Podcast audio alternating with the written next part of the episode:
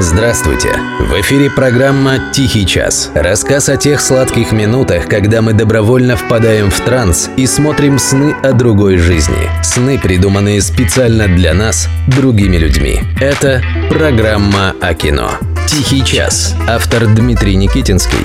Ведущий Денис Иконников. Скрытые фигуры. Режиссер Теодор Мелфи. США. 2016 год а вдоль дороги мертвые с косами стоять. И тишина. Барехня.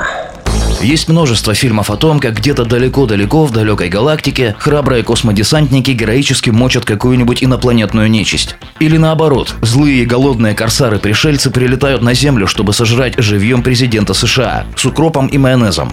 А между тем реальная история покорения космоса наполнена самыми драматическими событиями. Достаточно сказать, что множество людей погибло и в России, и в Америке. Причем зачастую на Земле, когда что-нибудь шло не так и все взрывалось или вспыхивало в одно мгновение. Но вот фильмов, которые бы более-менее правдиво рассказывали о том, как все непросто было и у нас, и у американцев, и десятка не наберется. «Аполлон-13», «Время первых», «Салют-7». Есть еще советский фильм 83 -го года «Возвращение с орбиты». Он, прямо скажем, неудачный. И кроме того, хотя фильм и реалистичный, но сами события, которые в нем показаны, выдуманы.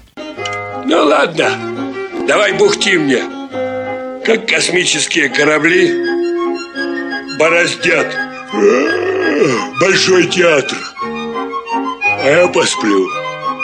Один из малоизвестных фильмов, который рассказывает реальную историю покорения космоса, американская картина 2016 года «Hidden Figures» – «Скрытые фигуры». Это кино про женщин-компьютеров. В 60-х компьютеры только начинали использовать для расчетов. Они были дороги и занимали целые комнаты. Поэтому чаще всего расчеты делали люди, как правило, женщины. Их называли расчетчицами. По крайней мере у нас, в СССР. Но это кино американское. И называется оно «Скрытые фигуры», потому что героини фильма – негритянки. Очень долго об их вкладе в освоение космоса было не принято говорить вслух. И вот тут мы подходим к очень щекотливой теме. Что это, в дурном смысле?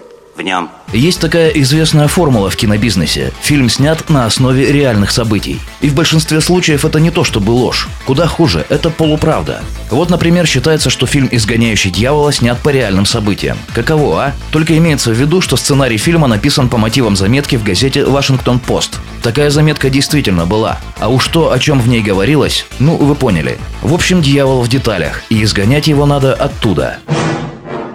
Поднимите мне веки. Не вижу. Все три негритянки, о которых рассказывает фильм «Скрытые фигуры», реальные люди. Одна из них, Кэтрин Джонсон, если верить Википедии, жива до сих пор. Ей уже больше ста лет. В фильме очень драматично и живописно рассказывается о том, как Кэтрин страдала от расовой сегрегации. В здании НАСА, где она работала, не было туалетов для цветных. Ей сначала приходилось дожидаться обеденного перерыва, а потом мчаться на другой конец научного городка, чтобы посетить дамскую комнату для чернокожих. И после всего, сломя голову, бежать обратно. И вот, значит, однажды попала она во время такой пробежки под дождь. Прибегает на работу вся мокрая и растрепанная. А строгий белый начальник ее спрашивает, когда будут готовы расчеты. Спустя сто лет. Негр живет на пустынном острове бедности. Посреди огромного океана материального процветания.